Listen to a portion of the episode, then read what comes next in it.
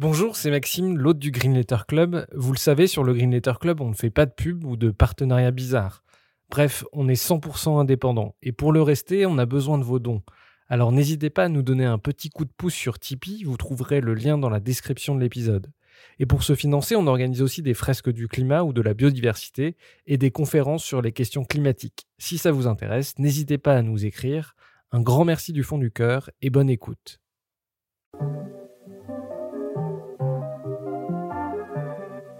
Bienvenue dans le Green Letter Club, la chaîne qui décortique les grands sujets écologiques. Aujourd'hui, nous allons parler du réchauffement climatique et donc de l'augmentation des températures moyennes sur Terre. Fonte des glaciers, assèchement des cours d'eau, vagues de chaleur à répétition. Notre climat se réchauffe dangereusement. D'où cette question. La vie sur Terre est-elle menacée à court ou moyen terme? Pour y répondre, nous avons le plaisir de discuter par téléphone avec un scientifique mondialement reconnu. Jean Jouzel est paléoclimatologue, glaciologue, médaille d'or du CNRS et ancien vice-président du GIEC. Bonjour Jean Jouzel, euh, vous êtes climatologue, glaciologue de formation. Une première question pour mieux vous connaître. Euh, vous êtes le premier chercheur avec Claude Lorius à avoir démontré la corrélation physique entre la concentration de gaz carbonique et l'élévation moyenne des températures du globe. Est-ce que vous pouvez nous raconter cette découverte à une époque où l'on croyait plutôt que la Terre se refroidissait? Il faut se replonger quand même euh, presque 50 ans en arrière. Moi, je suis arrivé à, à Saclay euh, bien il y a 50 ans aujourd'hui. Hein. Donc euh, voilà, j'y suis toujours. Donc au départ, moi, je travaillais sur la grêle, mais Claude Lorius, donc lui, qui travaillait déjà en Antarctique sur les échantillons de surface, hein, donc il, il n'avait pas de laboratoire, donc il amenait ses échantillons au laboratoire où je travaillais, je faisais cette thèse. Et, et les, équipes de Claude Lorius se sont euh, intéressées très rapidement à, à, à l'analyse des petites bulles d'air qui étaient euh, piégées dans la glace. Euh, les soviétiques étaient arrivés à plus de 2 km et avaient des, disons, des carottes qui couvraient l'ensemble de la, du dernier cycle climatique, c'est-à-dire 150 000 ans. Donc on a eu accès grâce à Claude Lorius à ces échantillons donc nous avons poursuivi sur la même ligne, c'est-à-dire que donc du côté de Saclay, on a analysé euh, la combustion de la glace, donc euh, plutôt euh, les aspects climat. Et puis donc mes collègues, l'équipe de Dominique Reynaud, Jean-Marc Barnola, dans ce cas-là, c'était vraiment pratiquement les premières mesures de composition de, gaz carbonique dans l'atmosphère. Et effectivement, quand on met les, eh bien, disons, c'est la comparaison de ces deux courbes qui nous a montré, donc c'était pour la première fois, ce sont toute une série d'articles parus dans Nature en 87 qui ont montré cette euh, corrélation entre gaz à effet de serre et climat et qui montraient aussi que, eh bien, sur toute cette période, jamais les, disons qu'on qu'on avait vraiment dans l'atmosphère des teneurs plus élevées qu'on n'avait jamais rencontrées au cours des 150 000 dernières années. Vous avez dirigé l'Institut Pierre-Simon Laplace, qui rassemble des centaines de chercheurs et modélise des scénarios d'évolution du climat. À quelle sauce va-t-on être mangé? Quelle sera la température euh, Quel sera le climat sur Terre en 2100 euh, Ce sont des exercices un peu, ce sont pas des exercices libres, hein, ce sont des exercices imposés. C'est-à-dire qu'on demande aux équipes euh, en France. Donc il y a à peu près une trentaine d'équipes de modélisation comme ça par le monde. En France, il y en a deux, à Météo France et à, et à, à l'IPSL. Donc, euh, ces équipes de modélisation euh, euh, regardent ce qui se passe en fonction des différents scénarios d'émissions de gaz à effet de serre. Donc, si on prend le cas d'un scénario où on ne fera rien pour lutter contre le réchauffement climatique, un scénario émetteur, en moyenne globale, eh bien, on peut aller vers des réchauffements de, de 4-5 degrés, peut-être même plus, bien sûr plus localement. Hein. Si on veut se pencher sur les scénarios, euh, c'est vrai qu'il faut regarder euh, euh, c'est maintenant que ça se joue. Hein. Je, disons, je pense qu'il faut, il faut revenir au, disons, à, à, la base des scénarios, c'est-à-dire aux émissions. En 2019, on a émis euh, 44 milliards de tonnes de, de, gaz carbonique, dont à peu près 37 euh, liés aux combustibles fossiles, hein, donc euh, pratiquement les trois quarts, 5 à 6 euh, liés à, à, la déforestation et à peu près entre 1 et 2 liés à la fabrication du ciment. Et puis on ajoute à cela à peu près 10 milliards de tonnes d'équivalent CO2 liés aux autres gaz à effet de serre, le méthane, le protoxyde d'azote, les autres gaz à effet de serre. Donc on part de ces 54 milliards, hein, disons, et euh, quel scénario on choisit? Le scénario où on ne fait rien, euh, effectivement, en 2030, nous emmènerait vers 65-70 milliards de, tonnes d'équivalent CO2, et c'est ce scénario qu'on dit émetteurs, qui nous emmènent vraiment vers des réchauffements de 4, 5, peut-être même 6 degrés dans, dans certaines simulations du PSL, qui ont été publiées, mais vraiment des, des, enfin, des réchauffements extrêmement importants. Hein. Et ça, 4 ou 5 degrés, est-ce qu'on a une idée de ce à quoi ressemble la planète avec un tel bah, climat? Oui, moi, moi l'idée, enfin bon, l'idée qu'on en donne, qui est, qui est, euh, qui est une idée, euh, euh c'est quand même 4 à 5 degrés, c'est la différence entre le dernier maximum glaciaire il y a, il y a 20 000 ans et aujourd'hui, pratiquement de l'ordre, peut-être à un degré près, et, et, on voit bien que ce sont des climats complètement différents. Hein. Donc, euh, disons 5 degrés de plus, euh, qui, disons 4 à 5 degrés de plus, c'est un climat complètement différent. Il faut bien se rendre compte ce que, ce que, ce que les gens, ce que beaucoup, ce que beaucoup de gens pensent, c'est que euh, c'est que le, le réchauffement climatique, c'est ce qu'on vit aujourd'hui. Mais, mais un réchauffement climatique à plus 4, plus 5 degrés n'a rien à voir avec ce qu'on vit aujourd'hui. Par exemple, euh, en cas de réchauffement de 4 à 5 degrés, il y a vraiment des des régions de la planète qui deviendraient invivables. Alors, deviendraient invivables, il faut pas non plus, euh, disons, une région est dite invivable lorsque, euh, en gros, on ne peut pas y avoir d'activité normale l'été, et, il y a des conditions de température et d'humidité qui font que, eh bien, en gros, euh, quand, quand, quand c'est trop humide et trop chaud, eh bien, euh, dans, dans, ces conditions, on ne peut pas, on peut pratiquement pas avoir d'activité, ni d'activité, ni, travailler dehors, ni avoir d'activité physique ou sportive dehors. En gros, euh, ce sont des régions qui deviennent invivables, dans le sens que la seule façon de continuer à vivre dans ces régions l'été, bien sûr, c'est de vivre à l'intérieur avec une climatisation. Donc, euh, elles sont invivables. Hein. Des régions comme le Koweït, où l'on a relevé plus Par de exemple, Mais même, il y a, y a, un article qui montre que, euh, disons, il y a, y a une partie de la Chine actuelle, une partie de la Chine euh, où actuellement il y a, enfin, où il y aurait 500 millions d'habitants euh, qui deviendraient invivables à un sens-là. Euh, donc, euh, vous voyez, donc il y a des régions complètes euh, qui deviendraient invivables à, plus 4, plus 5 degrés. Je, je dis bien, c'est pas parce que j'ai toujours en tête, disons, le livre de Fred Vargas, où pour elle, une, une région qui, vient, qui devient invivable, ce sont des, des morts. Non, ce sont pas des décès. Les gens ne décèdent pas. Mais donc voilà, on peut. Mais c'est vraiment invivable. Et ça, ça pourrait représenter. Ça représente des régions où il y a des centaines de millions d'habitants actuellement qui deviendraient auxquels on ne pourrait plus vraiment euh, euh, vivre normalement. Hein, donc donc c'est quand même des, c'est un climat complètement différent. C'est pour ça qu'on n'imagine pas cela. Hein. Et à plus 4 ou 5 degrés, est-ce que les grandes forêts primaires qui nous permettent de vivre, est-ce qu'elles peuvent survivre à ces températures-là? Donc le risque des grandes forêts primaires, c'est bien sûr euh, les, les, les, températures élevées, disons, euh, peuvent être très très négatives par rapport à certains certaines disons certaines espèces. Par exemple, dans, en agriculture, au-delà de 30 degrés ou 32, 33 degrés, il n'y a plus rien qui pousse de façon optimale. Hein, donc, quand c'est trop chaud, disons, les, les rendements ont plutôt tendance à descendre. Pour les forêts primaires, le risque, c'est aussi des sécheresses à répétition. Par exemple, si on a 4 à 5 années de suite de sécheresse, et ça, on le voit même en France, hein, quand il y a ces sécheresses, eh bien, les arbres meurent. Hein. donc, euh, et ça, c'est un, un, vrai risque. C'est pas simplement la température, c'est vraiment la conjonction, c'est aussi euh, euh, ces, périodes de sécheresse qui sont euh, souvent associées à ces températures élevées.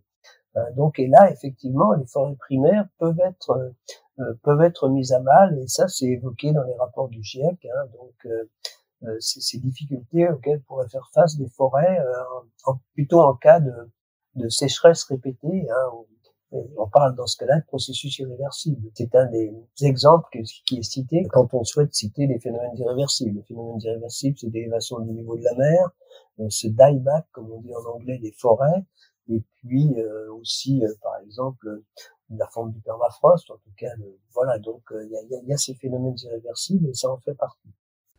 On parle toujours de, ces températures à 2100, mais finalement c'est assez loin.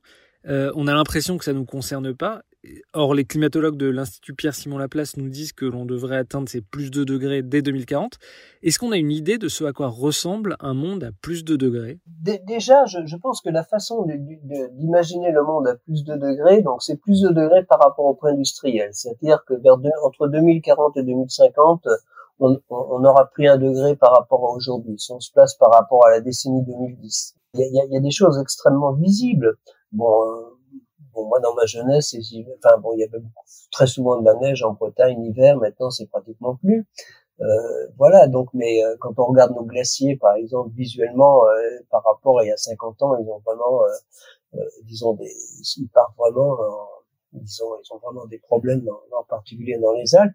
Quand on regarde les, les, glaces de mer en Arctique, mais quand on regarde aussi les canicules, moi, quand, quand je parlais dans mes premières présentations, dans mes premiers ouais, conférences, eh bien, je n'osais pas parler de température au-delà de 40 degrés en France. Les gens souriaient. Hein, et donc, on en est là actuellement, on est à 46 degrés. Donc, euh, on, voit déjà, si vous voulez, un degré, un degré d'écart entre les années 50 et maintenant, c'est quelque chose d'extrêmement visible dans, dans, dans, beaucoup de, euh, voilà, dans beaucoup d'aspects du, du, disons, de, de, notre monde, que ce soit l'étendue. Ça veut dire qu'il faut s'attendre à plus de phénomènes climatiques extrêmes, plus de sécheresse, plus de cyclones, plus de tempêtes bah, par exemple, un degré de plus, euh, bon, ce qu'on ce qu'on constate, c'est que un degré de plus par rapport à aujourd'hui, a priori, les, les, les, les, pics de chaleur, les records de chaleur, parce que c'est quand même un des problèmes auxquels on fait face avec mon, disons les hivers doux, euh, ça pose pas trop de problèmes actuellement, même si ça peut en poser euh, aux jardiniers, aux agriculteurs, euh, parce qu'après, bon, disons quand, quand la végétation repart, s'il y a des gels tardifs, ça leur pose problème, mais vraiment, disons, si on regarde les canicules qui sont au cœur du problème, eh bien, les, pics de chaleur ont plutôt, augmentent plutôt deux à trois fois plus rapidement que les, températures moyennes. Un degré de plus, ça peut être des pics de chaleur qui, qui augmenteraient deux, trois degrés. Enfin, c'est plutôt deux, deux, fois plus rapidement euh, le jour, trois fois plus rapidement la nuit. Disons, on pourrait, euh, on pourrait frôler euh, des températures records de 47, 48 degrés en France, et, et on rentre quand même dans un autre monde. Euh, ça, ça pourrait être dès 2050. Euh, je ne dis pas dépasser 50 degrés, mais flirter avec les 50 degrés. Disons, s'il y a un degré et demi de plus dans certaines régions, c'est pas une impossibilité en France. Hein. Qu'est-ce qui vous inquiète le plus? La baisse de la production agricole, la salinisation des sols, les inondations, les tempêtes? Qu'est-ce qui vous inquiète le plus? Alors à cette échéance-là, il y a quelque chose qui, qui que, que, je montre et que j'ai encore montré aujourd'hui, qui moi me, euh, disons effectivement, qui pour moi pose problème et j'étais effectivement chez, chez bon, j'ai parlé chez Veolia ce matin à Lyon, hein, mais c'est un peu anecdotique, mais ça, vaut le coup parce que effectivement, ce qui, ce qui est frappant quand on regarde le monde autour de 2050 et un peu après, c'est, euh, ce sont des simulations du débit des fleuves et des rivières. Euh, donc il y a des simulations. Vous regardez, ça a été repris par exemple dans le, le rapport de, de, Ronan Dantec et alors il y a un autre, ce sont deux, deux sénateurs fait ce rapport. Euh, donc euh, le projet Explore 70. Eh bien, euh, disons dans toutes les régions de France, le débit des fleuves et des rivières diminuerait de 30%, plus dans d'autres régions, plus dans le sud-ouest par exemple. En fait, pourquoi? Comme avec le Doubs qui est qui était complètement à sec. Oui, alors, et, et, pourquoi? Parce que même dans les régions où les précipitations resteraient constantes en moyenne annuelle, ce qui serait le cas du nord de la France, eh bien, l'évaporation supplémentaire est importante.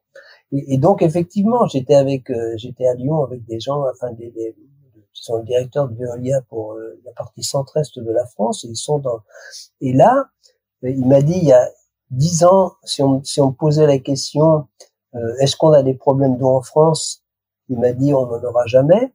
je disais on n'en aura jamais. C'est pas c'est pas pour la France, c'est pour d'autres pays les problèmes d'eau. Et maintenant on commence à en avoir. Donc euh, pour moi ce, ce donc et, là il y a toute la déclinaison parce que disons les autres surfaces seront moins abondantes et, et donc ça pose des questions sur leur utilisation y compris pour l'agriculture.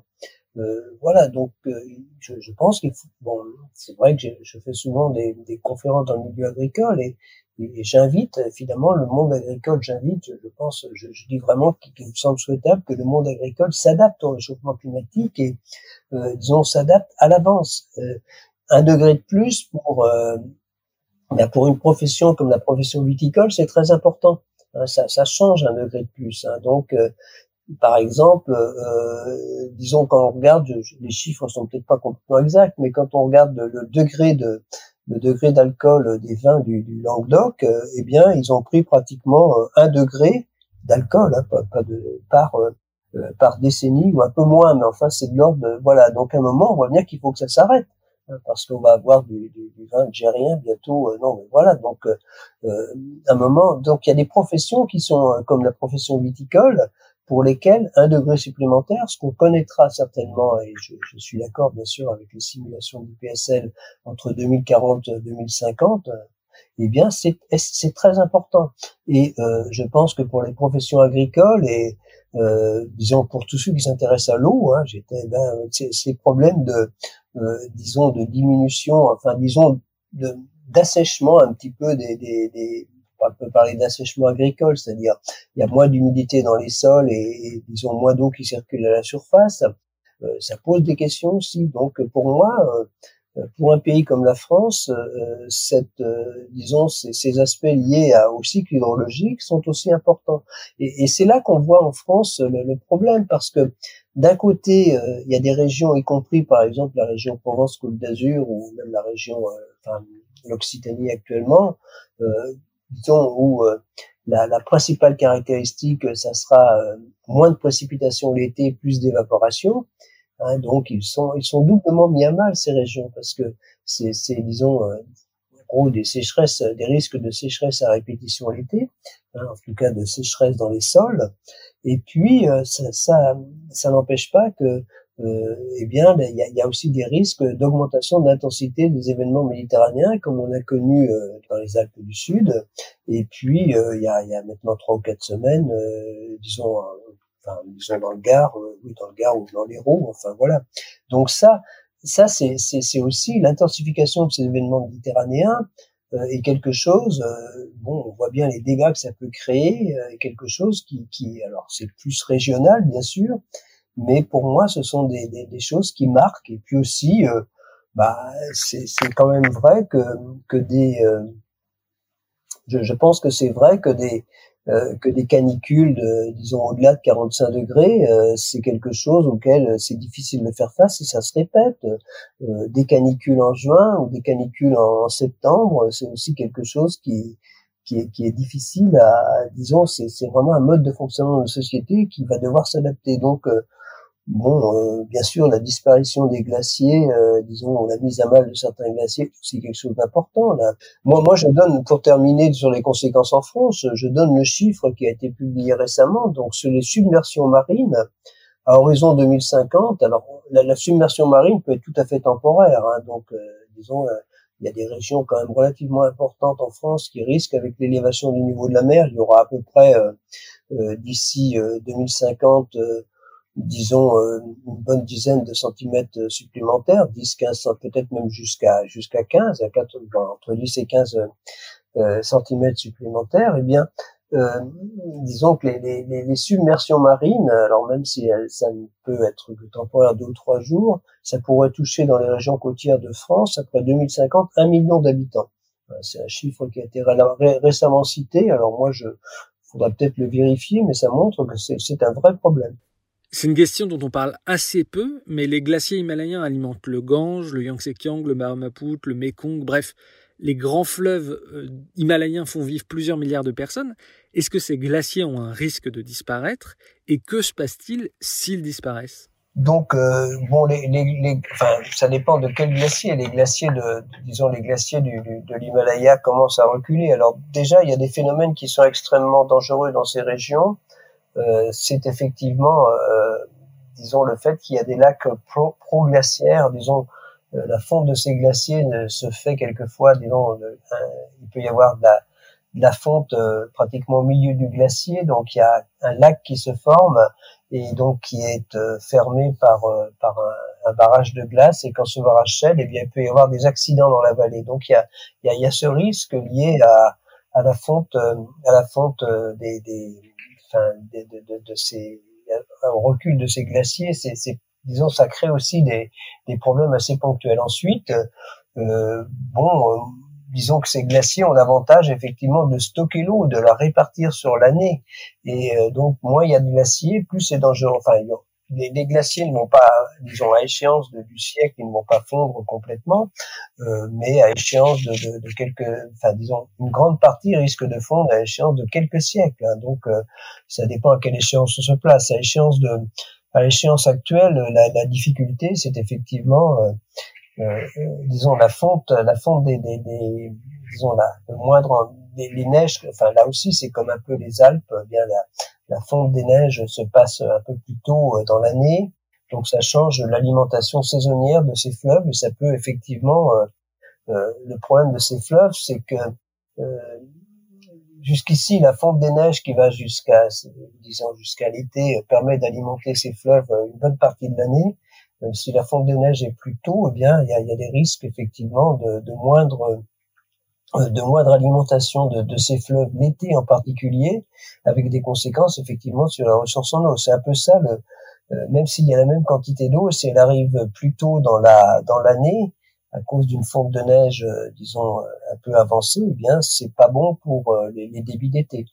C'est un peu ce qui se passe, et donc ça, c'est effectivement, et c'est quand même, comme vous le dites, on parle, moi, mes collègues parlent deux, enfin, vraiment largement, deux ou trois milliards d'habitants qui, qui, dont l'alimentation en eau dépend de, de l'Himalaya. Donc, en gros, enfin, du massif himalaya au sens large. Donc oui, c'est un, véritable problème pour ces régions, euh, la, fonte des glaciers himalayens. Donc elle n'est pas, elle n'est pas prévue à, terme très très rapproché, mais il y a, il y a déjà des, des, effets locaux et puis euh, il risque d'y avoir des effets à, plus grande échelle euh, à échéance de quelques décennies au-delà. Vous, vous êtes glaciologue, on voit chaque année que la banquise fond de plus en plus, que le Groenland fond, que l'Antarctique fond. quelle est l'ampleur de la fonte des glaces et de l'élévation du niveau des mers? Alors bon, c'est, on est entre 3 et 4 mm chaque année. On était plutôt à 3 mm il y a une dizaine d'années. Maintenant, ça s'accélère. Hein. On a, on est, disons, au XXe siècle, c'était une élévation du niveau de la mer de sur un rythme d'un peu moins inférieur à 2 mm chaque année. Des 3 mm qu'on a, il y a à peu près 1 mm qui est lié à la, à à, la dilatation de l'océan. L'océan se, se réchauffe et il se dilate. Ça joue à peu près pour un tiers et les deux autres tiers sont liés à la fonte des glaces. Donc, alors dans ces deux autres tiers, c'est à peu près un tiers, un tiers, un tiers. Un tiers pour les euh, pour les glaciers continentaux, en particulier justement l'Himalaya, les Andes. Évidemment, les Alpes contribuent mais très peu parce que ce sont des petits glaciers. Et puis depuis les années 90, le Groenland et, aussi l'Antarctique hein, contribuent à cette élévation du niveau de la mer. On a beaucoup d'incertitudes sur euh, euh, disons, des projections liées à l'élévation du niveau de la mer parce que mes collègues qui font de la, disons, l'écoulement de ces grandes calottes glaciaires est difficile à modéliser et c'est assez difficile de, de, de, de prévoir euh, vraiment de, on n'a pas de modèle encore suffisamment précis de l'écoulement des, des, grandes calottes glaciaires pour être en mesure de, de, prévoir vraiment de façon fiable en fonction du, du réchauffement la façon dont se comportait la calotte glaciaire du Groenland et qui, qui, peut être assez fragile dans certaines régions. C'est vrai aussi qu'il y a une fragilité de l'Antarctique de l'Ouest. Hein. Il y a une petite partie de l'Antarctique qui représente. Euh, il faut avoir en tête que le, le Groenland, c'est 7 mètres d'élévation du niveau de la mer s'il fondait complètement. Et ça, c'est un risque à échéance millénaire, hein, disons de quelques siècles, voire d'un millénaire. Et l'Antarctique de l'Ouest, euh, il, il, peut être déstabilisé aussi à échéance de quelques siècles parce qu'il est, il est accroché en dessous du niveau de la mer et ça, ça représente 4 à 5 mètres d'élévation du niveau de la mer. L'Antarctique de l'Ouest, qui représente lui plus de 50 mètres d'élévation du niveau de la mer, euh, est quand même beaucoup plus stable parce qu'il est beaucoup plus froid. Dans les scénarios présentés par l'IPSL, on parle de plus 3 à plus 5 degrés d'élévation des températures, mais ça, ce sont des températures moyennes. Or, on sait qu'au niveau des pôles, l'augmentation des températures est beaucoup plus importante. Est-ce qu'avec ce réchauffement, on ne risque pas de voir fondre une partie du Groenland Non, mais ça, ça c'est évidemment, mais disons justement dans les projections, ça c'est pris en compte. Disons que au, Groenland, euh, disons en Arctique, euh, il y a pratiquement le réchauffement est deux fois plus rapide que disons dans qu'en moyenne globale et ça, effectivement ça accélère euh, ça accélère le, euh, ça accélère la, contribution du Groenland au, euh, au à l'élévation du niveau de la mer. Au, Groenland, il y a, deux façons de, disons, il y a à la fois la, fusion l'été, hein, la fonte l'été dans les régions côtières de l'eau qui va pratiquement directement à l'océan. disons que les glaciers reculent dans les régions côtières du Groenland, et puis il y a aussi cette euh, euh, cette observation que les que les glaciers, les grands glaciers qui amènent de la glace depuis le centre de l'Antarctique, de le centre du Groenland vers la, disons disons l'Atlantique Nord, eh bien accélèrent. Hein, donc par moment, ils peuvent aussi ralentir. Donc c'est ça la difficulté. Donc il y, a, cet écoulement des grands glaciers. Donc il y a deux façons. Hein, donc et après, quand ils arrivent dans la mer, ça forme ces, disons, ces, icebergs énormes qui vont évidemment finir par fondre aussi dans l'océan. Voilà, donc il y a une difficulté à, mais c'est clair que l'accélération de, la fonte, de, la contribution du Groenland à l'élévation du niveau de la mer est liée à l'amplification dans ces régions. Alors il n'y a pas cette même amplification euh, en Antarctique parce qu'il n'y a pas ce mécanisme euh, lié à, disons dans le Grand Nord, c'est parce qu'il y a par exemple moins de glace de mer, il y a moins de, euh, de surface enneigée, ça, ça provoque un, disons une rétroaction positive, c'est-à-dire qu'on remplace des surfaces réfléchissantes par euh, par des surfaces absorbantes, hein, aussi bien sur l'océan que sur le, sur le continent. Et ça, c'est ça qui accélère, euh, euh, la, disons, le, qui amplifie le réchauffement dans ces régions-là. Et ça joue sur la fonte du Groenland. Il n'y a pas le même phénomène pour le moment en Antarctique. L'Antarctique longtemps ne s'est pas réchauffé, mais maintenant il est vraiment parti aussi dans, dans un cycle de réchauffement, ce qui est normal. C'est-à-dire il y a un alignement sur le réchauffement global, mais pas d'amplification. Quand on parle d'élévation du niveau des mers, on parle d'un mètre à la fin du siècle. Ça paraît pas très impressionnant. Euh, pourtant, je crois que d'ici 2035, 75% de la population mondiale vivra dans une région côtière. Ça aura des conséquences très fortes sur nos vies. C'est énorme. Il y, a, toute une série. D'abord, euh, il, y a, toute une série de villes qui sont extrêmement fragiles à une élévation de, de 1 mètre du niveau de la mer. Ça va de, Tokyo, euh, disons,